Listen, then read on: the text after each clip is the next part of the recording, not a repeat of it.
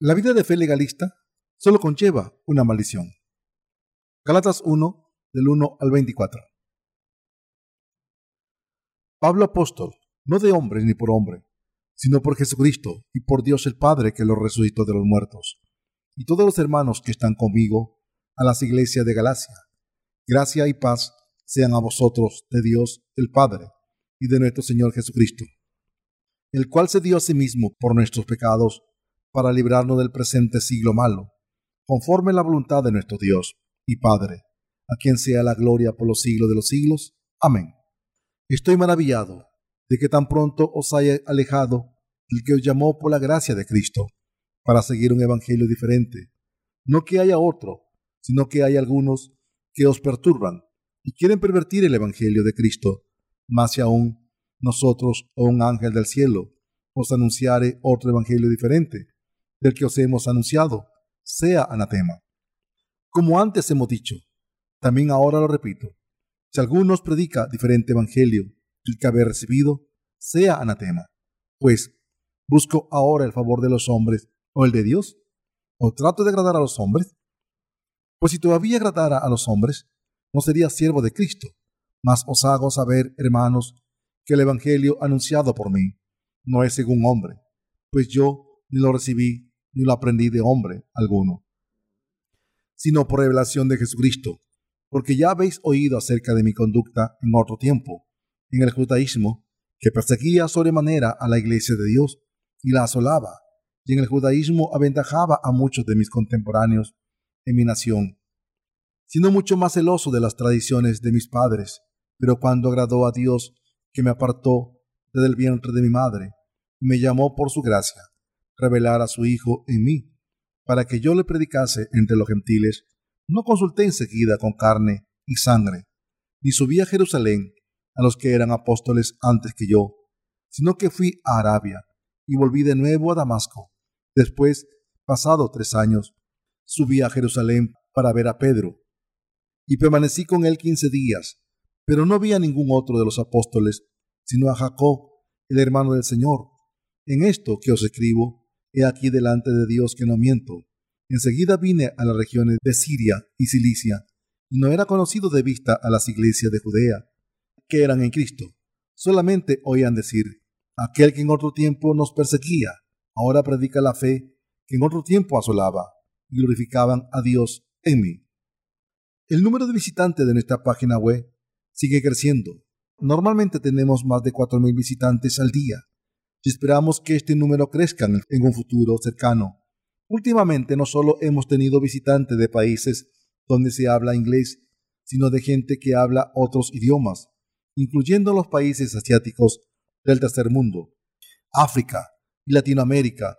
Por eso estoy muy agradecido a Dios, aunque ha habido algunas decepciones de vez en cuando, todavía me regocijo en ver cómo Dios ha producido el fruto del evangelismo y nos ha bendecido Además, se están publicando nuevos libros destinados a ayudar al crecimiento espiritual de nuestros hermanos creyentes. Ahora está a punto de publicarse una serie de sermones sobre Génesis en formato ebook. Pero espero que se publiquen más libros muy pronto. Espero que nos acerquemos cada vez más al día en que la gente de todo el mundo encuentre el Evangelio del agua al Espíritu a través de nuestra página web. La razón por la que Pablo escribió esta epístola? Pablo mandó esta epístola a los santos de la región de Galacia para corregir su fe. En esta epístola, Pablo escribió sobre su fe, describiéndola. En Gálatas 1.1 escribió, Pablo, apóstol, no de hombres ni por hombre, sino por Jesucristo y por Dios el Padre, que le resucitó de entre los muertos. Y más abajo, en el verso 12, escribió, Pues yo no le recibí ni lo aprendí de hombre alguno, sino por revelación de Jesucristo. Y el apóstol Pablo escribió esta epístola para avisar de las enseñanzas de los defensores de la circuncisión que habían sumido a las iglesias de Galacia en la confusión. En aquel tiempo, en vez de creer en el Evangelio del agua del Espíritu, el Evangelio predicado por el apóstol Pablo, los defensores de la circuncisión consideraron que otra cosa, es decir, la circuncisión de la carne, era más importante que el verdadero Evangelio en otras palabras, había gente en las iglesias de Galacia que enseñaba que los creyentes se convertían en el pueblo de Dios al guardar la ley de Dios y recibir la circuncisión de la carne en vez del bautismo de Jesucristo y su sangre en la cruz. Por eso el apóstol Pablo dijo, estoy maravillado de que tan pronto os hayas alejado del que os llamó por la gracia de Cristo para seguir un evangelio diferente. Gálatas 1.6. Y entonces reprendió las teorías de los defensores de la circuncisión, diciendo, no que haya otro, sino que hay algunos que os perturban y quieren pervertir el evangelio de Cristo. No puede haber otro evangelio en este mundo que no sea el evangelio del agua y el espíritu que Dios nos ha dado. Pero a pesar de ello, los cristianos gálatas preferían la circuncisión de la carne y estaban orgullosos de ella. Por tanto, se puede concluir diciendo que siguieron la pasión de la carne con una fe legalista.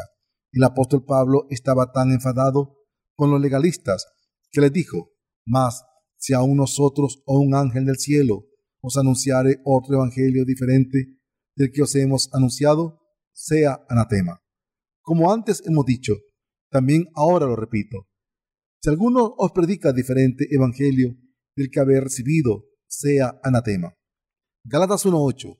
Ante todo, debemos darnos cuenta de cuál era el contenido del evangelio predicado por los legalistas que llevó al apóstol Pablo a decir, si alguien predicaba diferente evangelio del que había recibido, sea anatema. Las palabras más terroríficas que uno puede oír en este mundo es una maldición de Dios. Y a los Gálatas les hirieron estas palabras de Pablo. La razón es que habían abandonado el Evangelio del agua y el Espíritu para poner mucho más énfasis en la circuncisión de la carne. Por eso Pablo se enfadó justamente. El diferente Evangelio. Aquí no se refiere a que haya otro Evangelio aparte del Evangelio del agua y el Espíritu, sino al falso Evangelio, que afirma que podemos formar parte de Dios si guardamos la ley. En otras palabras, el otro Evangelio requería una fe legalista por parte de los santos Gálatas. Entonces, ¿qué era esta fe legalista ante Dios? Era una fe que hacía hincapié en la importancia del sabbat y que requería la circuncisión física. Como resultado, los santos de las iglesias de Galacia hicieron hincapié en su fe legalista, más que en el Evangelio del agua y el Espíritu. Si quieren creer en Jesús y ser salvados, deben ser circuncidados en la carne como los descendientes de Abraham, guardar el sabbat y vivir según la ley. Asimismo, no deben comer ningún animal que no tenga pezuñas hendidas, ni deben comer ningún animal que haya sido colgado hasta la muerte, ni que haya muerto por causas naturales, sino que deben comer cada alimento, según los estatutos de la ley. Este era el tipo de creencia inútil que defendían. En realidad, si ustedes y yo nos alejamos del Evangelio del agua al Espíritu para vivir una vida de fe legalista, entonces también seríamos malditos por Dios. ¿Podemos convertirnos en hijos de Dios a través de nuestra fe legalista? No, incluso nosotros que creemos en el Evangelio del agua al Espíritu, si acabamos volviendo a la vida de fe legalista, moriríamos espiritualmente. ¿Significa esto que está mal querer cumplir la ley? Uno debería querer conocer la verdad y servirla. Si alguien se dedica a cualquier cosa sin conocer la verdad del Evangelio del agua al Espíritu, eso sería practicar la iniquidad. Dios no puede aprobar ninguna fe legalista. Los que tienen una fe interpretan la Biblia literalmente. Por ejemplo, cuando la palabra nos pide que no trabajemos en sabbat, se lo creen literalmente y por eso ni cocinan desde la puesta del sol, del viernes hasta la puesta del sol del sábado. Ni siquiera viajan en sabbat, porque según la ley no pueden ni salir unos pasos fuera de casa. Al hacer esto, se toma la estricta obediencia de la ley como su propia justicia. Este intento de establecer su propia justicia al cumplir no solo la ley, sino las tradiciones pasados oralmente por los antecesores, es vivir una vida de fe que rechaza las bendiciones de la gracia de Dios y que amontona la ira de Dios sobre sus cabezas. Un grupo representativo de esta tendencia, al intentar cumplir la ley al pie de la letra, es la iglesia de los adventistas del séptimo día. Los adventistas siempre hablan de cuándo es el sabbat. Dicen que el sabbat empieza en el anochecer del viernes hasta el anochecer del sábado. Además, Como nadie debe trabajar en sabbat, se dice que discuten sobre si deben encender o no la luz durante el oficio de culto en sabbat. Esto se debe a que algunas personas dijeron que encender la luz era indirectamente responsable de hacer trabajar a los empleados de la central eléctrica y por eso no debían encender la luz durante el culto. Si piensan así, entonces no deben utilizar electricidad para nada, ni siquiera en casa, ni agua del grifo. Para ello deberían utilizar lo que hubieran almacenado antes. Todo eso es completamente absurdo. La fe en la verdad no es una fe legalista, sino que es una fe que cree en el Evangelio del agua del Espíritu. Aún así, muchas denominaciones cristianas no se dan cuenta. Esto se debe a que sus seguidores se afanan por cumplir la ley, pero aún así, hoy en día deben creer de corazón que el Hijo de Dios les ha salvado perfectamente de sus pecados a través del Evangelio del agua del Espíritu. Deben creer en Dios Padre, deben creer en la salvación de amor que viene de su Hijo, y deben así recibir las bendiciones de Dios y glorificarle. ¿Por qué no dio Dios la ley de la justicia? Mis queridos hermanos, ¿por qué no dio Dios la ley? Dios nos dio la ley para que nos diéramos cuenta de nuestros pecados. Romanos 3, del 19 al 20. Para los santos de Galacia, no era suficiente cumplir la ley todos los días, sino que enseñaban que quien quería formar parte del pueblo de Dios debía ser circuncidado en la carne. Cuando la gente iba a las iglesias de Galacia para creer en Jesús como su Salvador, se les enseñaba que primero tenían que ser circuncidados en la carne. Estos falsos profetas denunciaban sin piedad a los que no estaban circuncidados, diciendo que no podían formar parte del pueblo de Dios a no ser que se circuncidaran. Reprenden a los nuevos creyentes diciendo, Dios ordenó a todo el pueblo de Abraham que se circuncidara. Así que, ¿cómo pueden negarse a ser circuncidados solo porque crean en Jesús? ¿Acaso son más grandes que Abraham? Por eso era inevitable que la fe de los santos Gálatas se corrompiera. Como resultado, llegaron a dar más importancia a otro evangelio que insistía en la necesidad de la circuncisión y por eso entonces no tenía sentido creer en el evangelio del agua del espíritu, aunque hubieran creído en este verdadero evangelio al principio. Entonces, ¿somos salvados de nuestros pecados para ser parte del pueblo de Dios solo cuando cumplimos la ley? Hay 613 mandamientos y estatutos de la ley de Dios. De hecho, los judíos no solo tienen estos 613 estatutos de la ley, sino que tienen miles de mandamientos tradicionales que sus antecesores les pasaron. Pero, ¿pueden alguien cumplir todos estos estatutos? No, nadie puede vivir por la ley. La humanidad es incapaz de cumplir la ley. Por eso la Biblia dice, porque si la ley dada pudiera vivificar, la justicia fuera verdaderamente por la ley. Gálatas 3:21. Por tanto, el hecho de que los creyentes de las iglesias de Galacia discutieran sobre el problema de si uno debía circuncidarse o no, es la prueba del hecho de que no estaban siguiendo la verdad. Así que, imaginen lo que estaba ocurriendo en las iglesias de Galacia. El apóstol Pablo sintió la necesidad de restablecer la fe de los santos de Galacia en la palabra de Dios.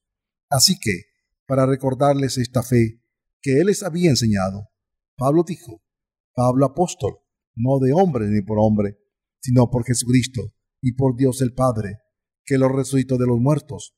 Gálatas 1.1. Pablo dijo que el Evangelio en el que él creía no era de los hombres.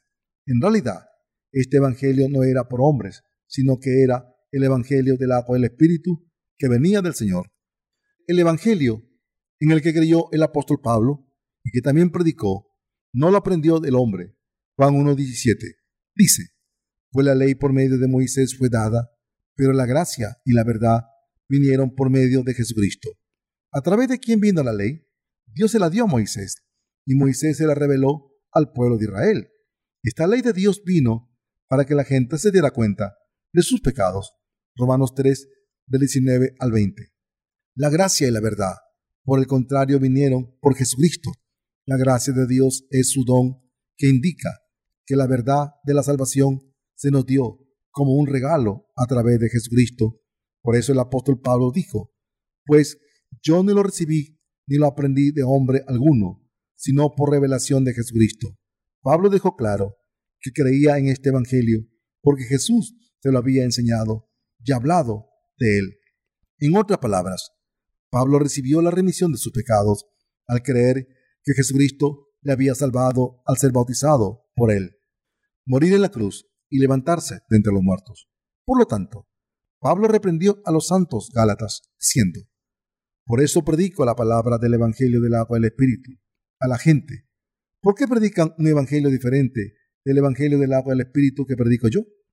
¿Se dan cuenta de la errónea que es esta enseñanza que dice que uno se salva del pecado si cree en Jesús y cumple la ley? ¿Por qué predican un evangelio diferente al evangelio del agua y el espíritu? Serán malditos por Dios. No deberían predicar otro evangelio. Pablo dijo esto porque le daba pena ver a los creyentes gálatas dirigirse directamente al infierno. Incluso los que creen en el evangelio del agua y el espíritu, si caen en la fe legalista, morirán espiritualmente no hay ninguna excepción.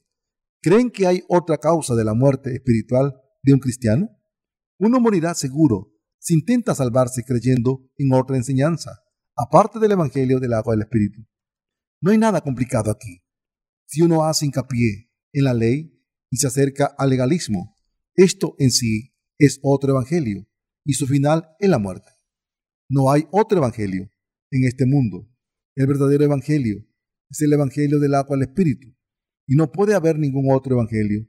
Todos los demás Evangelios, que no son el Evangelio del agua al Espíritu, son enseñanzas que requieren las acciones de la humanidad como condición para la salvación.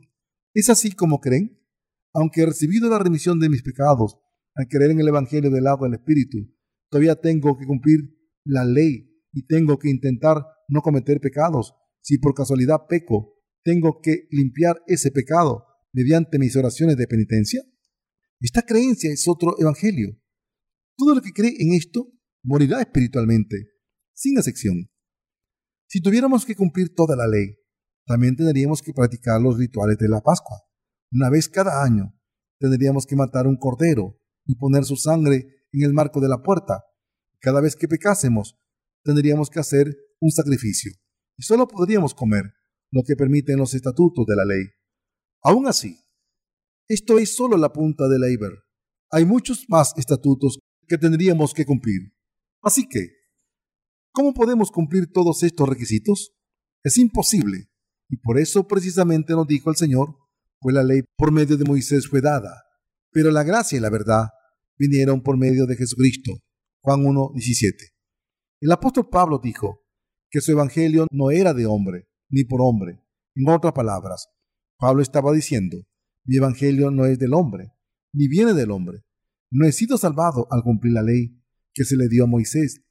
Si hubiera podido alcanzar la salvación cumpliendo la ley, lo hubiera hecho hace mucho tiempo.